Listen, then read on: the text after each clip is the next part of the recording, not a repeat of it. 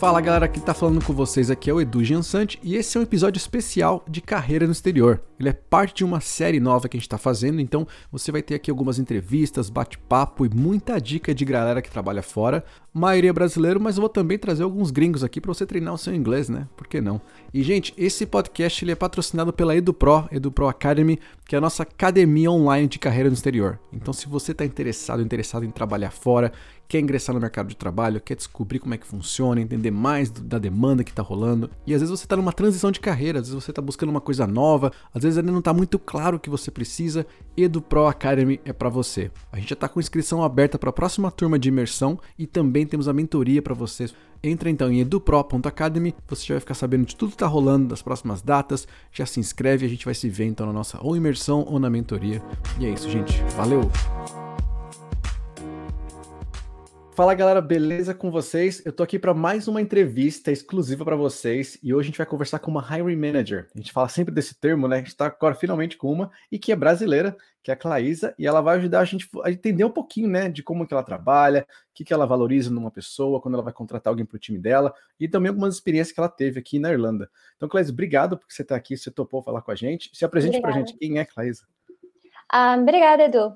Então, eu mudei para Irlanda seis anos atrás e eu sempre nunca tinha trabalhado no Brasil, na verdade, e aqui na Irlanda, sempre em todos os trabalhos que eu começava a trabalhar, por exemplo, no nível, no nível de associate, eu ia subindo para o cargo de manager. E aí eu decidi aceitar que essa era a minha vocação, que essa era a minha carreira. E eu hoje em dia eu trabalho como team manager numa grande empresa de tecnologia aqui na Irlanda, mas o meu objetivo é me tornar gerente de operações e aí por diante. É CFO, é, COO, como a Sheryl Sim, Sandberg. Chief Operations. Que legal, que legal. E deixa eu entender um pouco, porque você falou, nossa, já entrei como associate. E muita gente fica assim, calma, o que, que é isso, né? Existem níveis, né? Então a pessoa pode ser, na verdade, uma funcionária, uma agente, uma representante, é, ou simplesmente um cargo, digamos, inicial, sem ninguém abaixo de você. Aí você vem para um associate que você já chega subordinado, é isso mesmo? E aí você vira um manager. Então, o que eu quis dizer é no sentido de que você normalmente você começa numa vaga entry level. É, Sim, é o, a primeira, o primeiro cargo que você tem na empresa.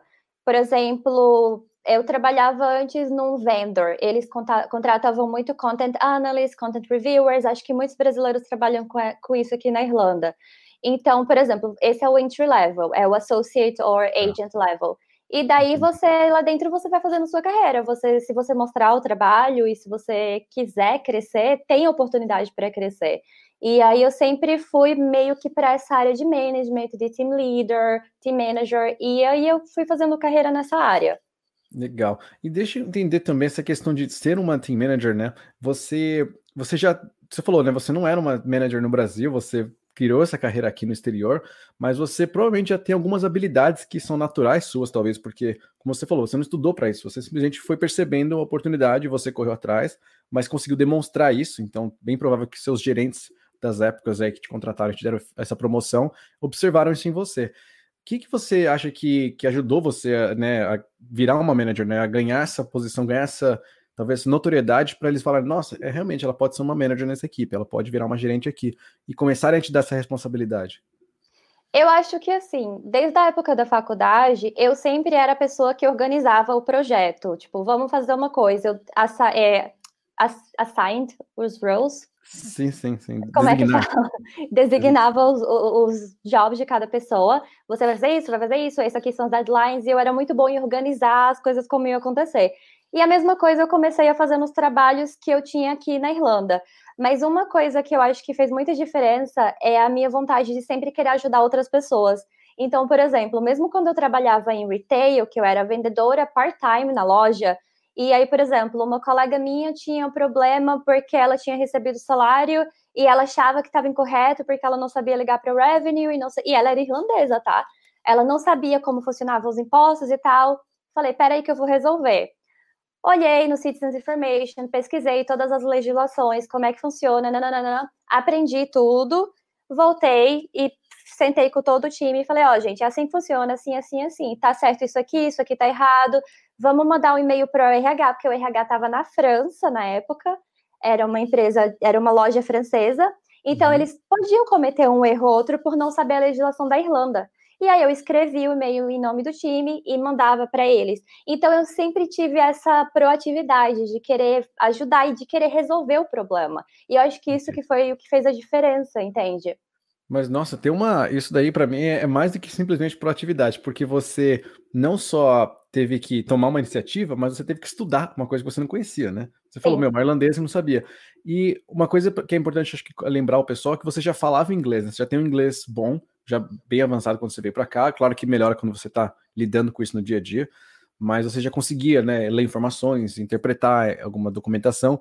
Mas isso que eu acho que é muito louco, né? Essa iniciativa de realmente uma coisa que você não tinha conhecimento, mas você foi em prol de ajudar alguém, acabou usando isso como isso funcionou, né? Como você ser percebida como meu, realmente, ela tem um, uma habilidade aqui, uma coisa que pouca gente faria. E, e você acha que isso é uma coisa que, enfim, você fez, né? Você tomou esse iniciativa porque você queria ajudar alguém, mas é uma coisa que é percebida pelo seu time, as pessoas perceberem e falaram, não, é uma pessoa que, que acaba destacando, ajudando a gente, eu quero ter trabalhar com ela mais vezes, quero que ela me ajude mais, e você naturalmente gravitacionou para isso? Eu acho que as pessoas percebem, mas eu acho que também a gente tem que ser muito honesto e que tem que partir de você. Você tem que querer. É, eu acho que você até já leu aquele livro Mindset, da Carol Dweck. É, uhum. Muito legal. E ele fala do Mindset de Growth e do Mindset de Lacking. E o Mindset de Growth tem gente que nasce com ele, mas ele também pode ser ensinado.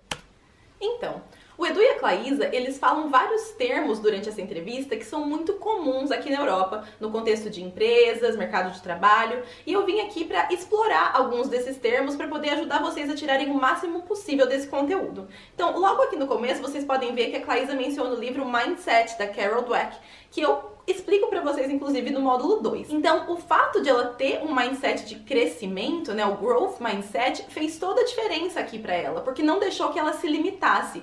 E vocês vão observar no decorrer dessa entrevista que ela vai demonstrar isso várias vezes, como por exemplo, quando ela leva vários nãos tentando uma promoção na empresa, mas ela continua tentando e não se deixa abalar por aquele não que apareceu na vida dela. Então, assim, se ainda não tiver claro esse conceito de mindset, eu recomendo vocês voltarem lá no módulo 2, assistirem novamente, fazerem todos os exercícios e continuem acompanhando e vendo os exemplos que a Claísa vai trazer, que com certeza vão ajudar vocês a entender melhor. Não adianta você, por exemplo, eu fazer tudo isso na empresa e eu mostrar meu serviço.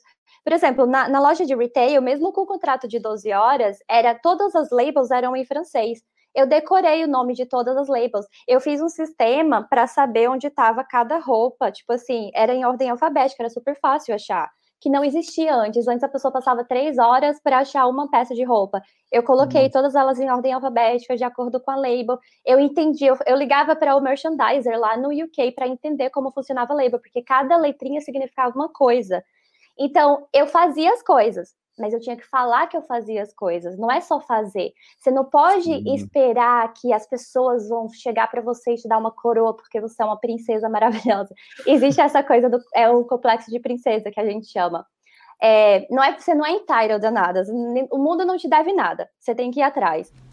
Então, o complexo de princesa, ou complexo de Cinderela, que a Claisa menciona, ele foi um conceito estudado pela Colette Dowling. Ela escreveu um livro chamado Complexo de Cinderela, o medo que as mulheres têm da independência. Então, de forma breve, em que consiste esse complexo de Cinderela? Ele fala desse desejo inconsciente que as mulheres têm de serem protegidas ou cuidadas o tempo todo. Então o que ela diz é que com isso as mulheres acabam deixando de lado o que elas querem, o que elas gostam de verdade, justamente por se colocarem nessa posição. E que isso também acaba influenciando o medo de ser independente, tanto na vida pessoal quanto na carreira, no ambiente de trabalho. Então muitas vezes as mulheres acabam não se destacando tanto por conta disso. Lembrando, né, que isso é uma teoria, né, um conceito desenvolvido pela Colette e que nem toda mulher é assim, não significa que se aplica a todas. Mas eu recomendo que se de alguma forma você sentiu que isso pode se aplicar a você, que você possa estar sendo atrapalhada, né, ou prejudicada por, por conta disso, que você leia e se aprofunde um pouco mais nesse assunto, porque é bem interessante.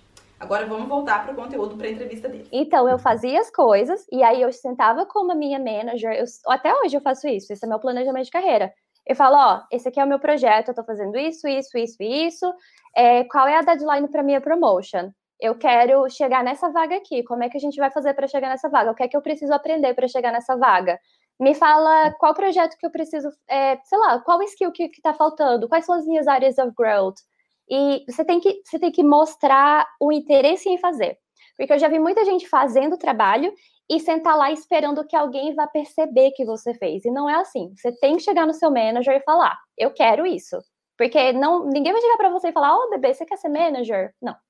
É, não acontece. Exatamente. E tem algumas coisas que você me comentou. Aliás, uma pergunta para você. Eu imagino que você é uma pessoa muito organizada. Eu concordo. tá certo. Você parece ser muito pragmática, muito organizada, quer ver as coisas numa estrutura correta. Isso já é uma habilidade por si só, né? Você já sabia que você tinha essa habilidade ou foi alguma coisa que você foi descobrindo aqui, conforme você falou, né? Meu, eu organizei tudo certinho. Você percebeu, você falou, meu Deus, eu não consigo lidar com desorganização, vou usar essa habilidade? Ou é uma coisa que você desde Brasil, de faculdade, já tinha isso naturalmente? Não, eu gosto de organizar as coisas, mas também é importante é, notar que na maioria das empresas que você for trabalhar aqui na Irlanda, em qualquer parte do mundo, você tem que saber lidar com ambiguidade. É, nem tudo vai ser organizado, vai ter horas que os processos estão uma bagunça, e aí é ótimo ter uma pessoa como eu que vai chegar e tentar organizar. E esse é o meu trabalho na maioria das empresas que eu, que eu trabalhei, eu sempre tentei colocar uma estrutura, e por isso que eu me destaquei. Mas assim, não é que eu preciso da organização. Eu acho um ponto muito bom. E você me falou outra coisa que eu acho que a gente podia tocar mais para frente um pouco, que é sobre o plano de carreira.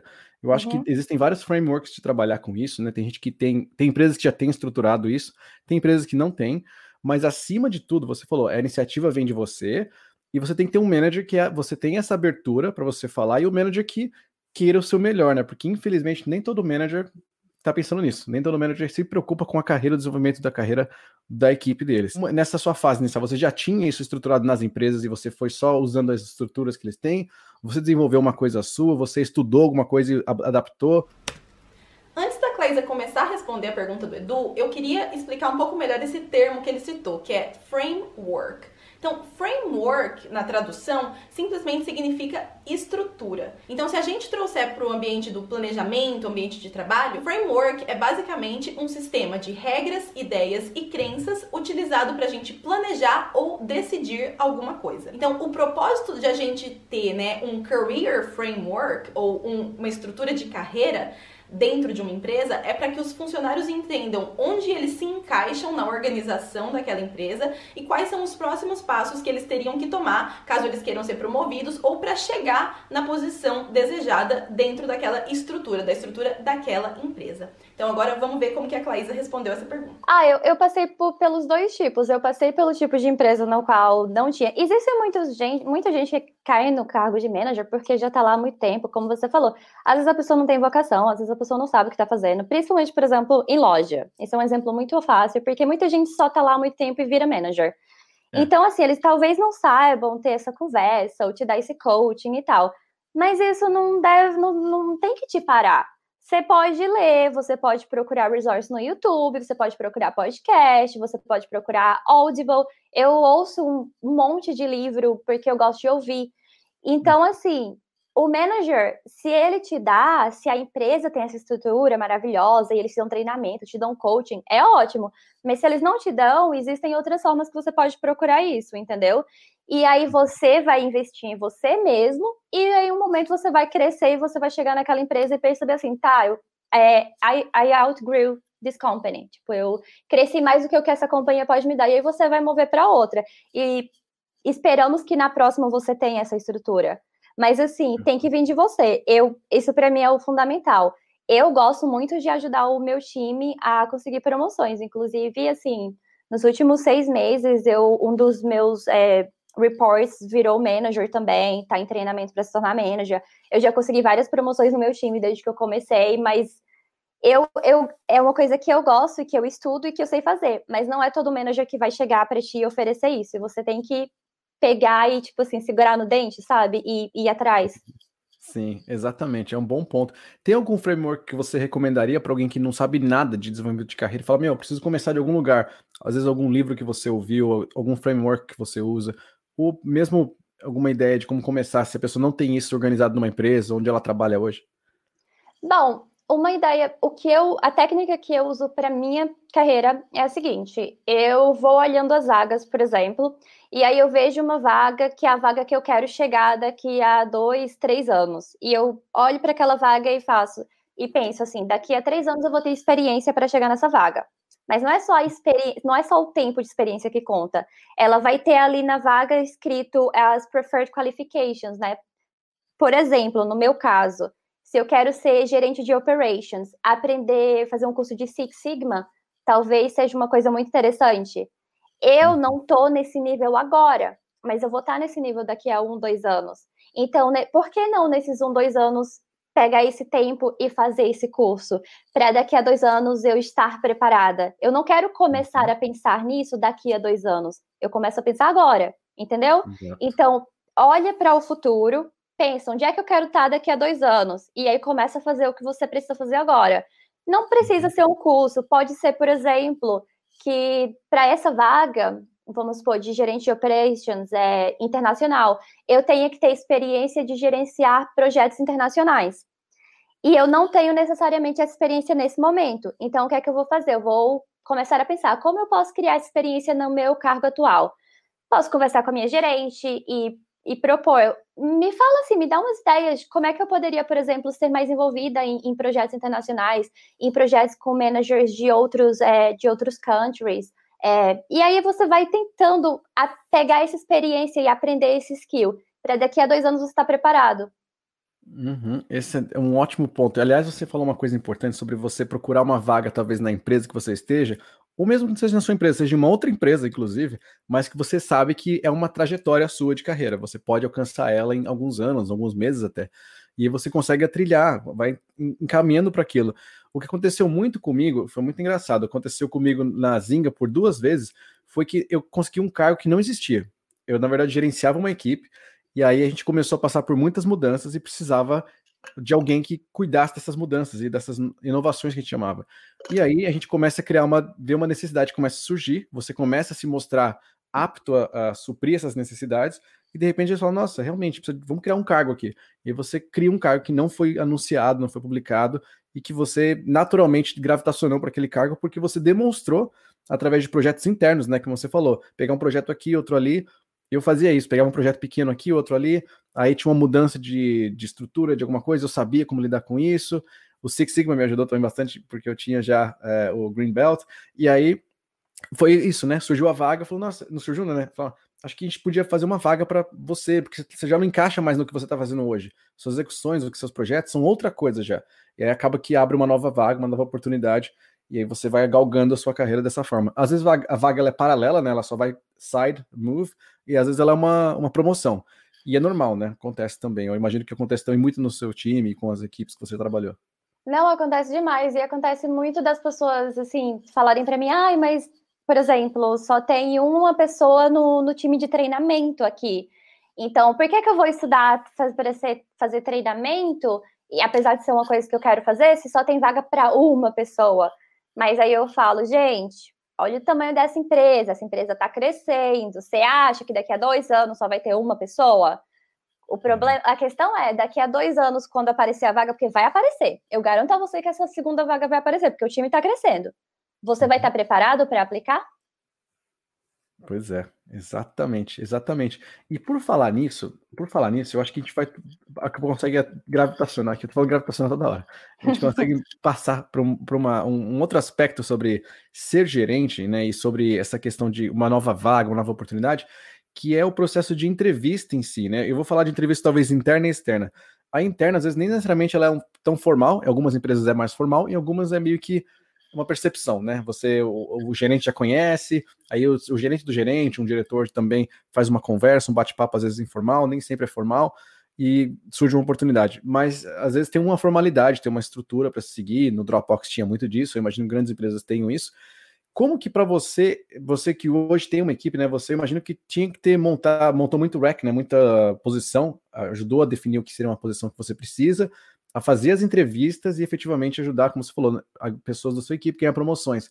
Como que é para você, se você tem alguma observação, você nota algumas coisas específicas no seu funcionário, você gosta de é, trabalhar alguma coisa específica com eles para você entender se ele vai passar ou não numa entrevista interna.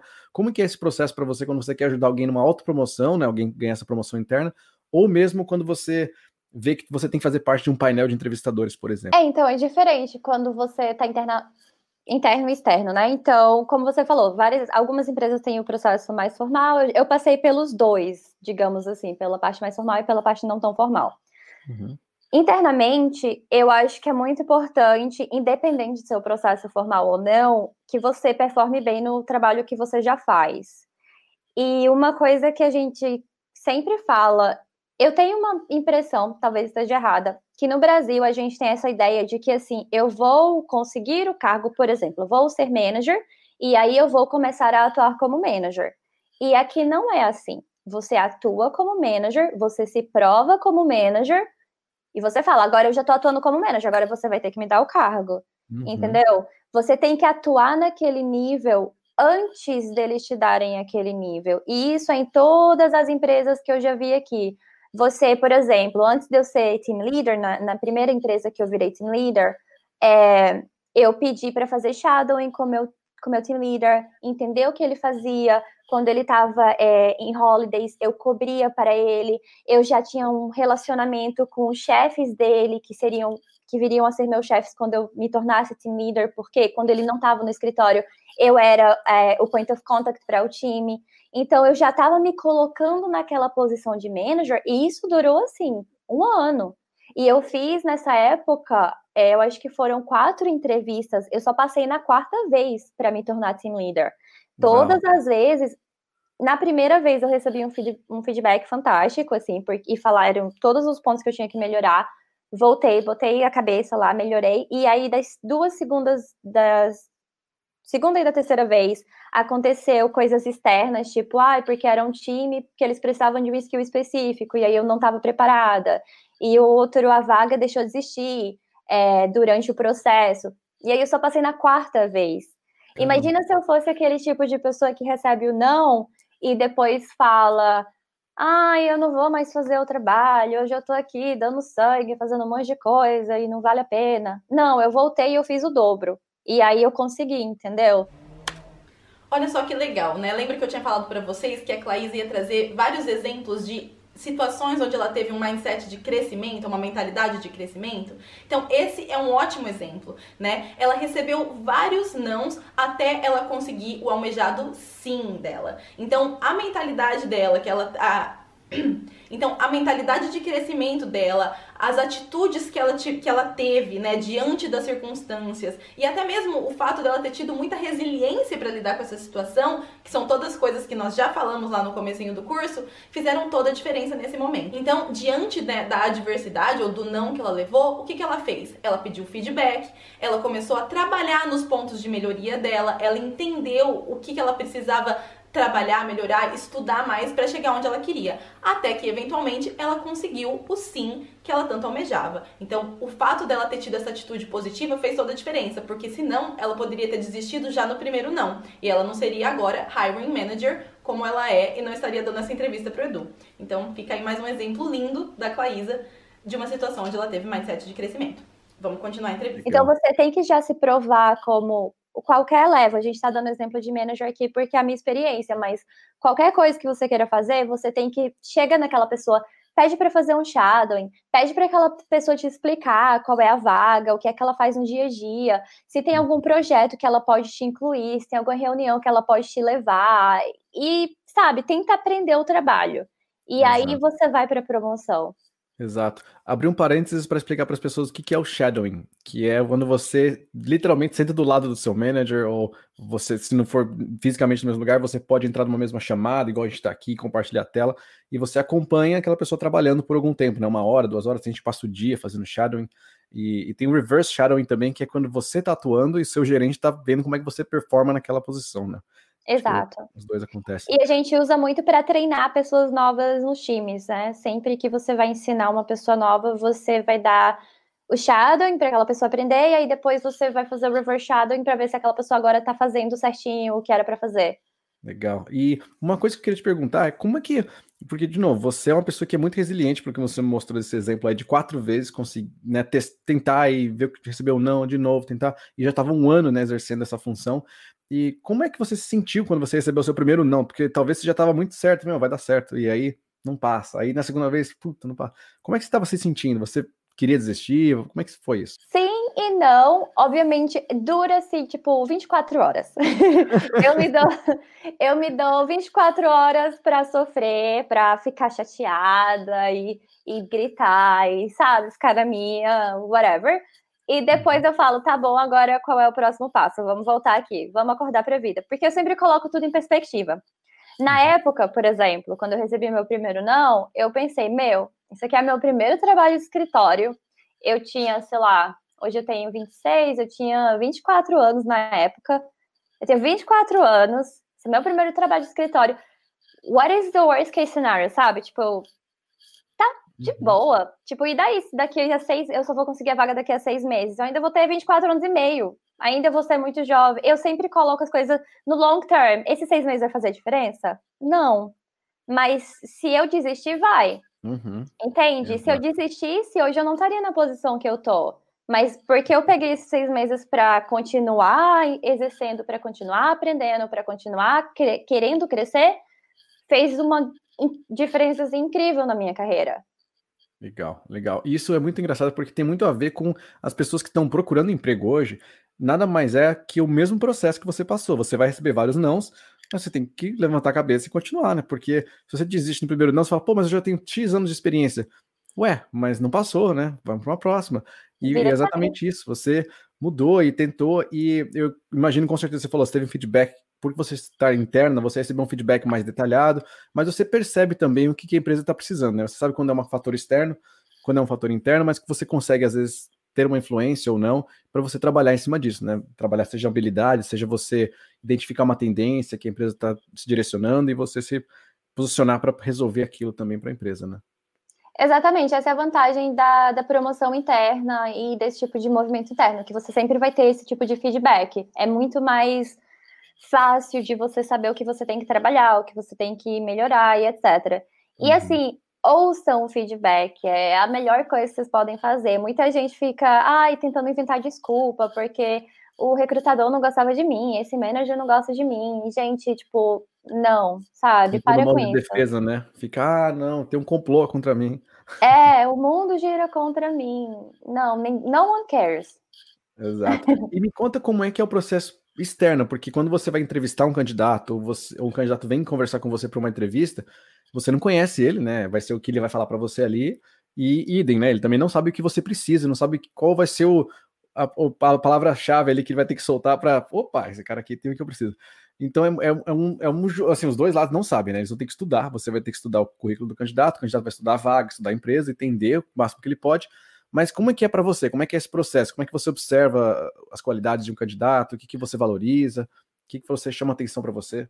Bom, aqui na Irlanda a maioria das entrevistas são, feita, é, são feitas com competency-based questions, que são aquelas perguntas de cenários do seu passado. Uhum. E eu acho que se você souber perguntar e se você souber puxar do candidato, dá para ter muita informação ali.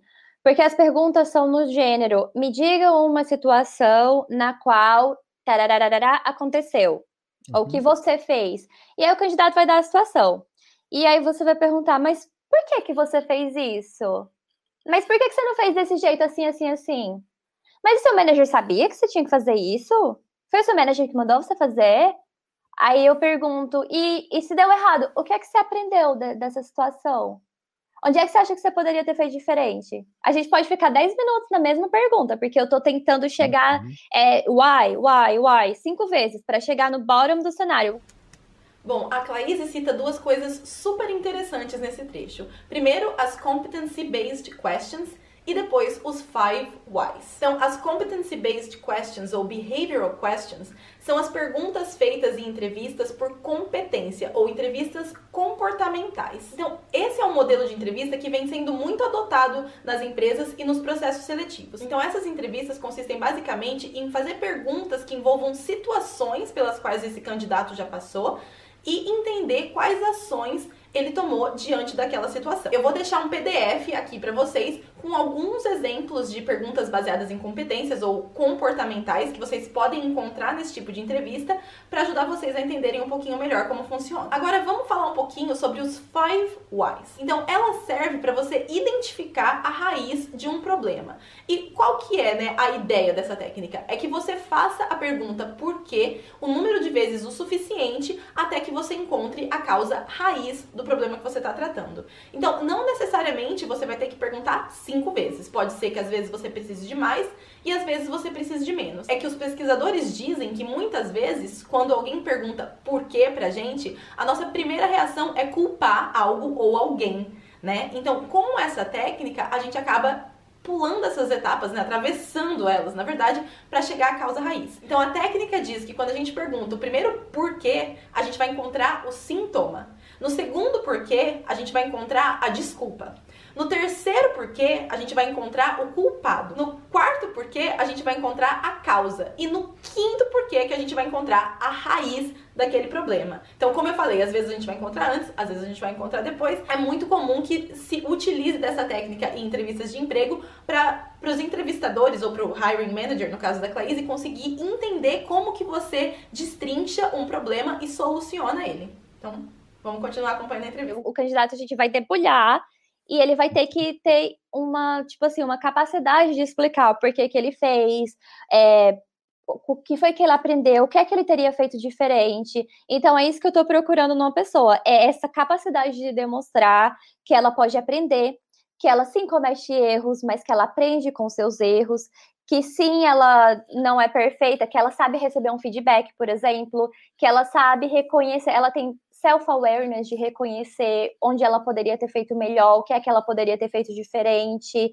E outra coisa que eu acho muito importante é você demonstrar vontade de aprender.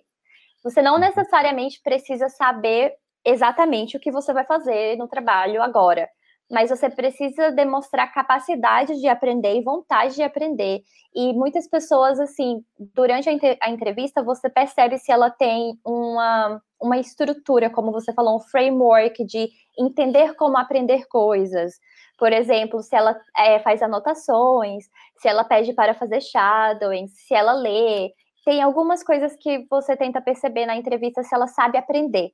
Não é aquela uhum. pessoa que é mente fechada e assim, é o que eu sei, é isso que eu sou, e não adianta, não vou mudar, entendeu?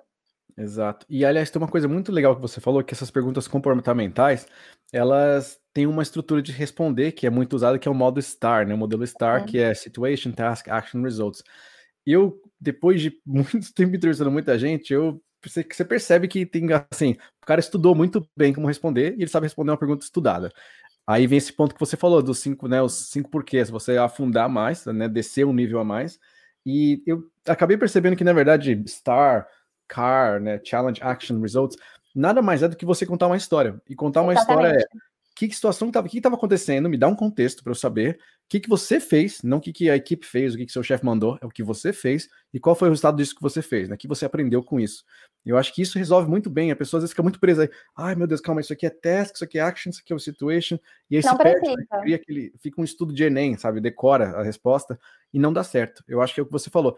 Tenha muito clara né, essa resposta, assim, saiba o que você está falando, seja genuíno, porque se você inventar, você não vai conseguir voltar se você perguntar o porquê e a pessoa vai se embananar, vai ficar uma coisa muito pior.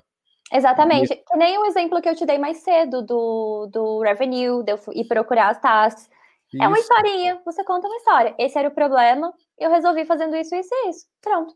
Exatamente, exatamente. Esse, eu acho excelente esse ponto.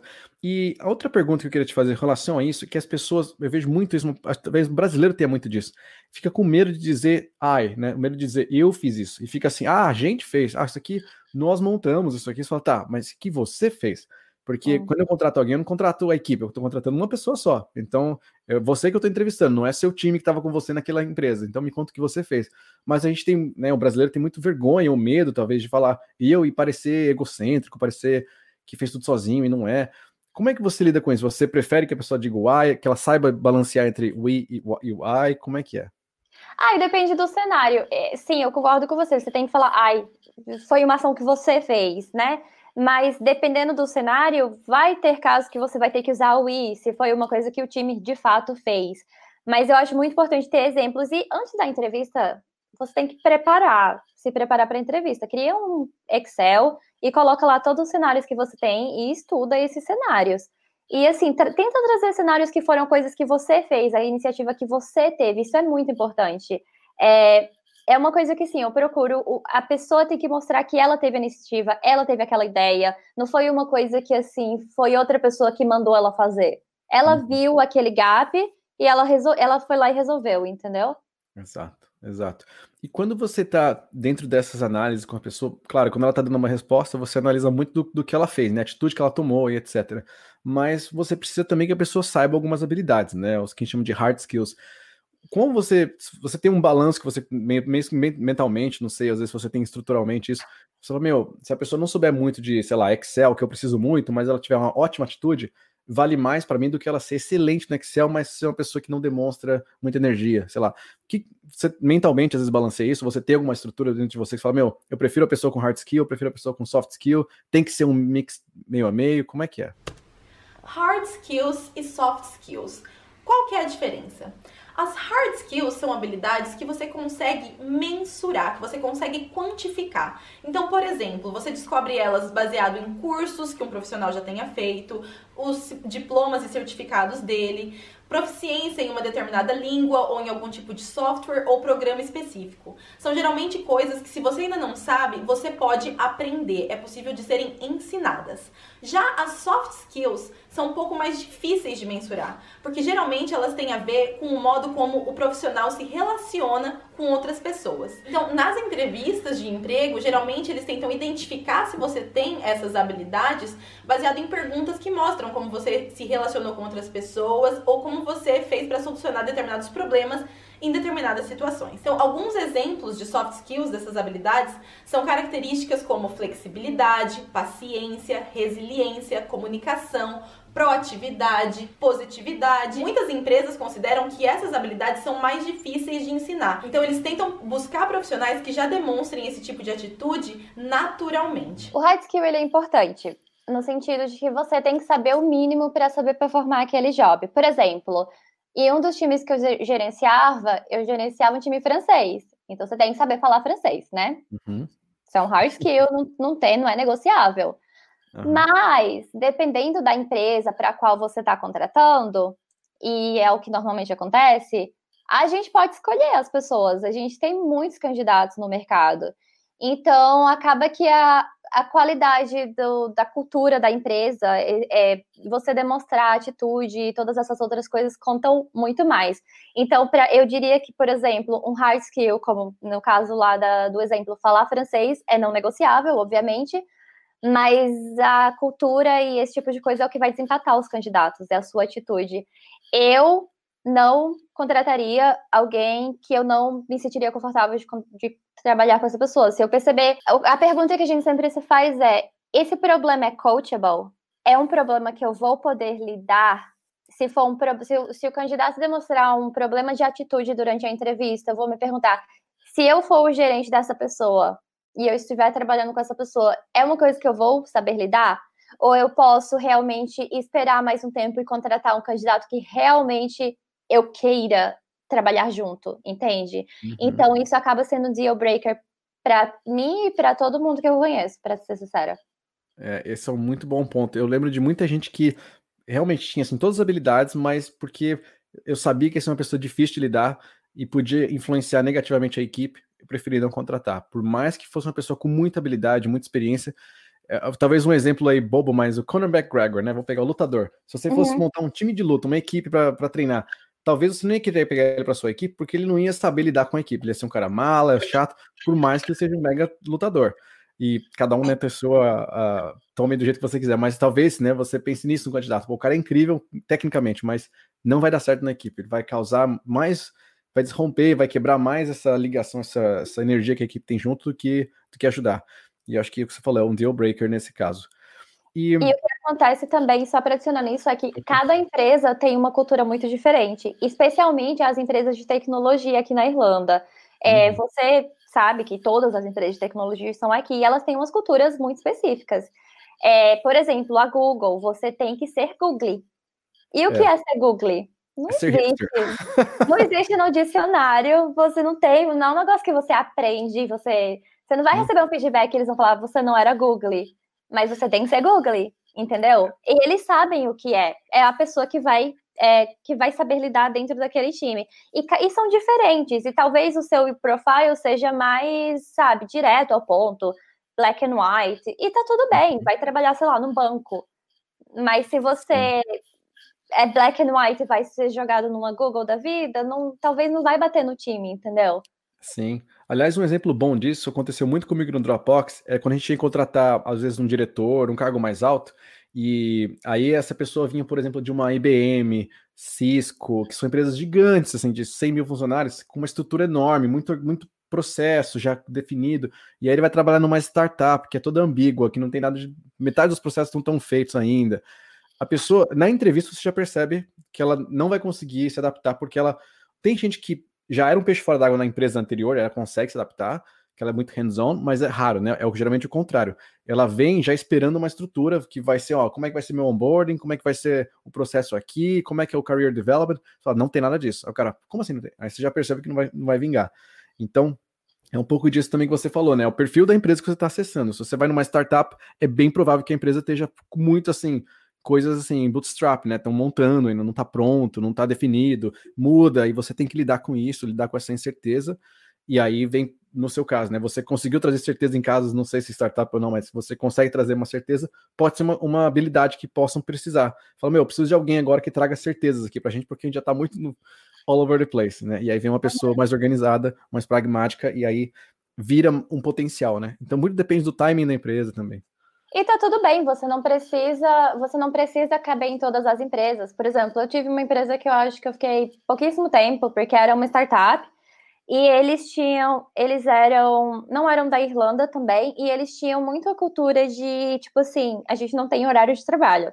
Sabe, uhum. tipo, estagiário bem no começo, que eles querem que você trabalhe, tipo, 12 horas por dia, e você não tem vida, acabou sua vida, sua vida é a startup, paga pouco mesmo, e é para você, assim, com, sem dinheiro no bolso, mas vestir a camisa e falar, eu amo esse lugar e eu quero ficar aqui 12 horas por dia e eu não coube nessa cultura. Porque, desculpa, eu gosto de dinheiro e eu gosto de, tipo, sair do trabalho e tomar uma pint, ir para o parque, sei lá, fazer um exercício. Eu preciso fazer, sei lá, minha yoga para quebrar o dia, desligar. Né? sabe? Desligar e voltar ao normal. Eu não consigo trabalhar nesse ritmo de 12 horas. Eu consigo ser muito produtiva nas 7 horas que uhum. eu tô oferecendo ali, mas depois disso, meu, meu cérebro desliga e não, não tem mais. Eu, e aí eu, não come com a cultura, e tá tudo bem. Porque tem muito a ver, né? Às vezes a pessoa, de novo, a pessoa tá aqui na Europa, tá procurando uma vaga numa empresa, ela vê aquela vaga e fala, meu, preciso de um trampo, vou lá, me candidato. Só que aí depois ela não entende porque ou ela não passou, ou se ela passou, ela não entende porque ela não tá feliz. Mas é porque é isso, né, que você falou. Às vezes você não tá apto a adaptar para aquela cultura. Tem gente que é muito flexível, mas tem gente que não é. Tem gente que quer ter hora que ela acaba de trabalhar, acabou de trabalhar. Quando eu entrei no Dropbox, era como você falou. Era essa galera que põe a camisa da empresa, fala, uh, e aí 10 da noite tem reunião, porque São Francisco tá acordado, você tem que trabalhar com o horário de lá. Aí de manhã trabalha com a Índia, você tem que acordar 5 da manhã. E é isso, né? Uhul, abraça e vamos fazer acontecer. Mas, fairness, eu já fiz isso em outros roles. Eu só não queria fazer isso por pouco dinheiro. Ah, sim. É, tem isso também. Geralmente numa startup tem, é, tem é, é, a negociação, né? Que a pessoa tem que fazer. Você tem que estar aberto. É o que eu falo. Uma empresa flexível geralmente vai te deixar sair no meio do dia para ir, sei lá, fazer uma volta no parque. Mas 10 da noite vai ter uma reunião, você tem que participar da reunião. E aí é o que você falou, é o balanço, tem gente que precisa de estrutura, precisa, meu, seis da tarde acaba, porque, ou porque tem filho, ou porque quer estrutura, por motivos N, né? Cada um tem a sua opção. E aí vem essa questão de você entender o que você quer valorizar na empresa também, né? Porque a entrevista é dos dois lados. Você tem que entrevistar a empresa também para ver se é aquilo que você quer para você, não só a empresa. E talvez seja aí talvez uma outra pergunta para você também, e eu acho que você, eu tenho certeza que você é uma pessoa assim, mas você também entrevista a empresa quando você vai entrar num novo cargo, numa nova vaga. E as pessoas eu entendo que ela tem, elas têm medo um pouco de fazer perguntas ou tem medo de, sabe, desafiar alguma coisa que é apresentada para ela, porque ela fica, não, se é assim que estão é, me passando, é o certo, né? Ou não, eu que estou precisando da vaga, não são eles.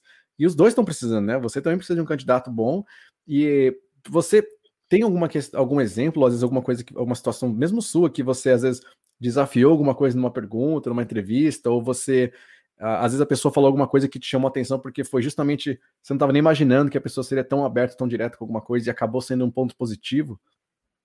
Eu nunca cheguei a desafiar uma pergunta na entrevista em si. É, aliás, teve um, cenário na, na, em uma entrevista que eu discordei com a, com a recrutadora. E aí eu falei, então, let's agree to disagree.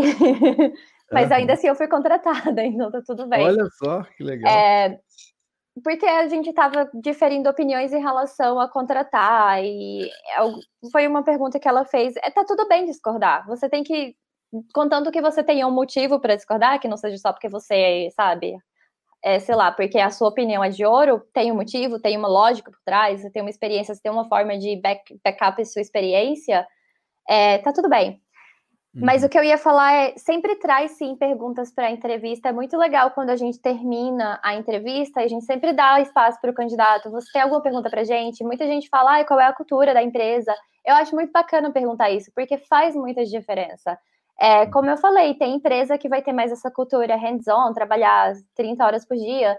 Tem empresa que é, sabe, que as pessoas gostam de sair. Eu já vi, tem muita empresa de tech que, que tem isso. Eles adoram ir tomar parte. Todo dia depois do trabalho, tem parte, tem social. E se você não fizer parte da social, você não faz parte do time. Você é tipo um ET. Então, se você é uma pessoa, talvez, que você tenha filhos, que você mora no countryside, que você tem que fazer uma longa commute, talvez essa não seja a vaga para você, entendeu? Talvez você queira uma empresa que seja mais tranquila, que você tenha flexibilidade para trabalhar de casa. Uhum. Mas é o que você falou também, assim, existem momentos da sua carreira na qual você pode escolher e na qual você pode fazer essas negociações, né? Obviamente, quando você chega aqui, o seu inglês não é bom, você está aprendendo, você tem que engolir uns sapos ou fazer algumas coisas que você não gosta para você pegar experiência. Mas chegou no ponto que você tá, tá, tá se vendendo, tá ok, e você confia no seu background, confia na sua experiência, com certeza faz isso, pergunta e outra coisa que eu vou falar que é muito importante é negociar o seu salário.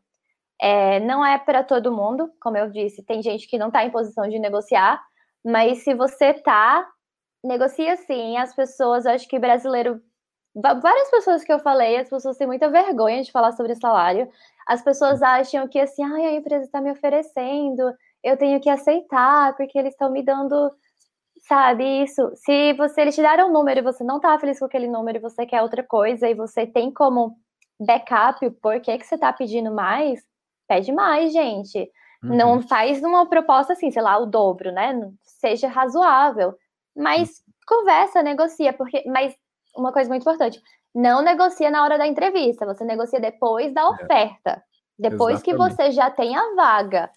Porque eu já tive candidato também antes da entrevista me falar assim: ah, eu quero saber o salário da vaga. Não. Primeiro você se vende, você mostra o seu valor, eu vou querer você, e aí você vem e negocia o seu salário. A maioria das empresas grandes existe é, espaço para negociação. E se não tiver, eles vão responder e falar: não tem, esse é o salário, e tá tudo bem, tu não perde nada em perguntar. Exatamente. Aliás, duas perguntas que você, dois pontos que você citou que eu acho que é muito importante lembrar o pessoal é o seguinte: quando a gente é, vai se candidatar para uma vaga, você vai aplicar para uma vaga, pesquise no Glassdoor, em algum lugar, qual que é o range de salário. Você tem uma ideia, o salário vai de 40 a 50 mil por ano. Então, tá, se eles me fizerem uma oferta muito fora disso, eu posso tentar negociar muito abaixo, né? Se for muito acima, eu fico quieto. Mas se for nesse range, eu vou saber que tá dentro do, dos conformes. Aí, se me perguntarem, inclusive, qual é a pretensão, se eu não souber, né? Mas é muito importante, inclusive, para mim, já é um red flag que eu chamo, né? De já é um grande susto, assim, quase um não, já que essa pessoa, no final de uma entrevista de uma empresa grande, que geralmente passa por vários entrevistadores, ela fala assim: me dá um feedback como é que foi minha entrevista, ou pergunta o feedback da entrevista. E para mim isso é assim, sabe, a gente vai passar por uma, todo um processo agora, né, de debrief, a gente vai analisar, eu não posso falar, eu não, nem posso, e outra, que eu não teria como fazer uma análise, um feedback seu na hora ali.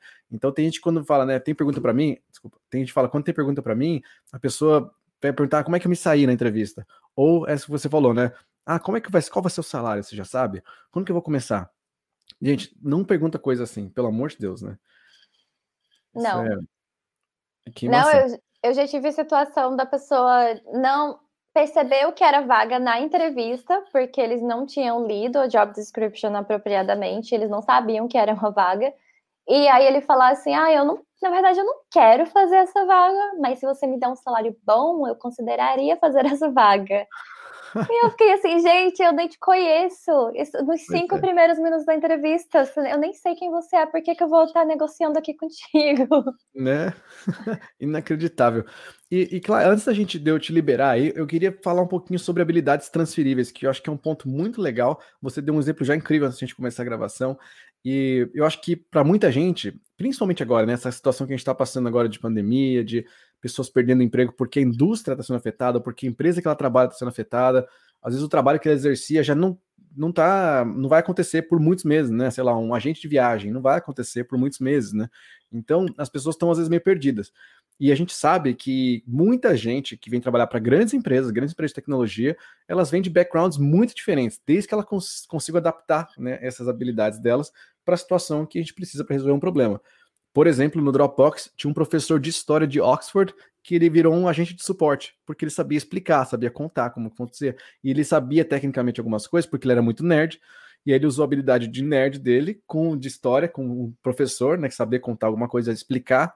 Ele tinha muita paciência e aí ele conseguia ajudar muita gente, né, com a parte técnica. E ele acabou ganhando várias promoções e tal. Isso é um exemplo, né? Mas eu queria ouvir de você como é que é, como é que foi para você. Você, você teve habilidades que você transferiu também. Você ajuda as pessoas a identificar isso? Como é que é? Tem algum exemplo também?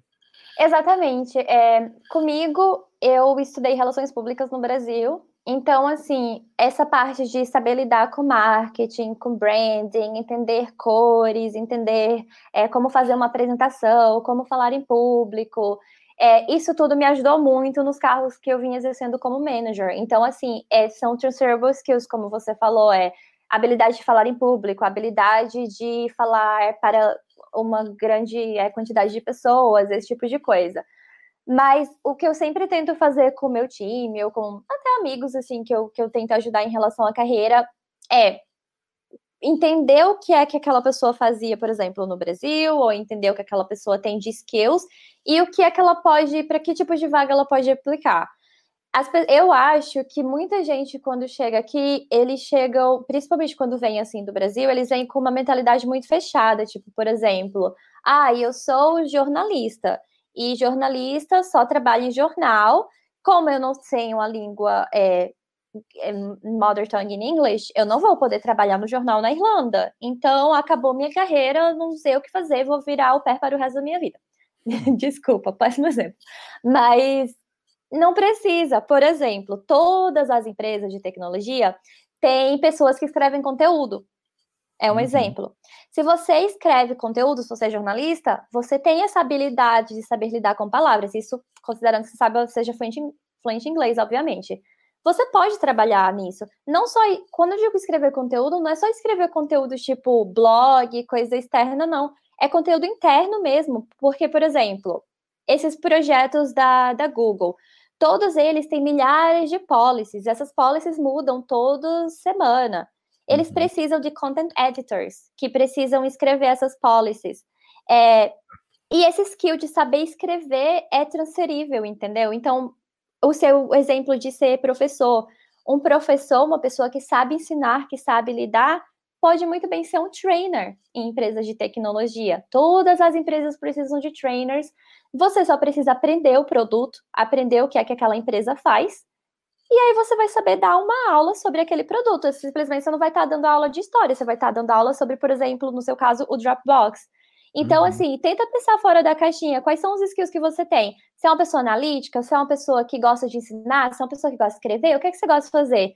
E, e, aí, olha na sua empresa a estrutura que você tem e vê o que é que você pode fazer com esses skills que você tem. Porque provavelmente, principalmente uma empresa grande, vai ter milhares de coisas que você pode fazer. Se você gosta de conversar, se você gosta de falar com as pessoas, você pode ser trainer, você pode ser, você pode fazer sales, você pode sales em tecnologia na Irlanda dá muito dinheiro. Tipo, as pessoas acham que porque elas trabalharam em sales em retail, não pode vender tecnologia. Por que não? É o mesmo skill. Claro uhum. que pode. Aprende, estuda o produto, entende o produto e aí o resto é história. Exatamente, exatamente. E uma pergunta é, sobre essa questão de habilidade transferível que eu acho que é interessante, porque muita gente está transferindo habilidade agora, mas não tem experiência ainda na área. Ela fala assim, putz, quero aplicar para essa vaga, eu tenho tudo a ver, eu sei a parte analítica, eu, eles precisam de alguém analítico.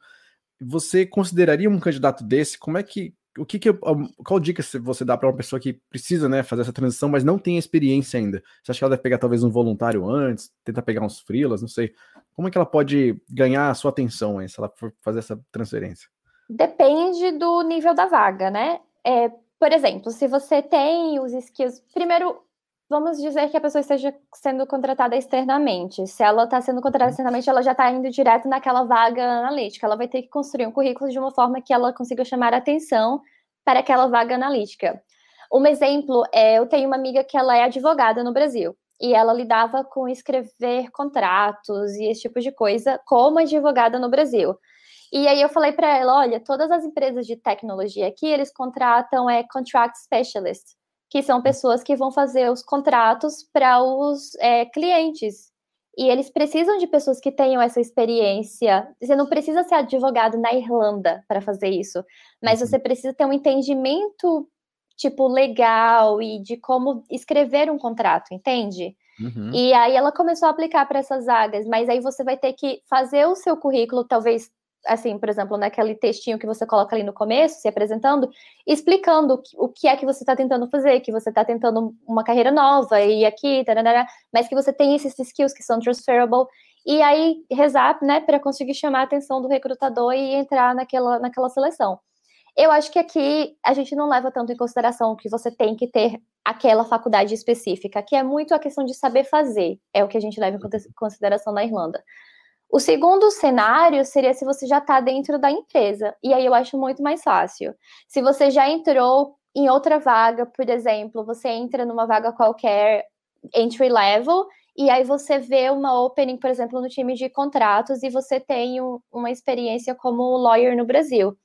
Você vai chegar na pessoa que já está naquele time ou no hiring manager daquele time e se colocar à frente e falar: olha, eu posso fazer um shadowing, eu posso entender aqui como funciona, eu gostaria muito de ver o que é que vocês fazem, sabe? O que é que a gente pode fazer aqui para eu aprender isso e se coloca à frente. E uma coisa que eu falo para as pessoas que eu do meu time, que eu dou coaching, é nem espera a vaga abrir.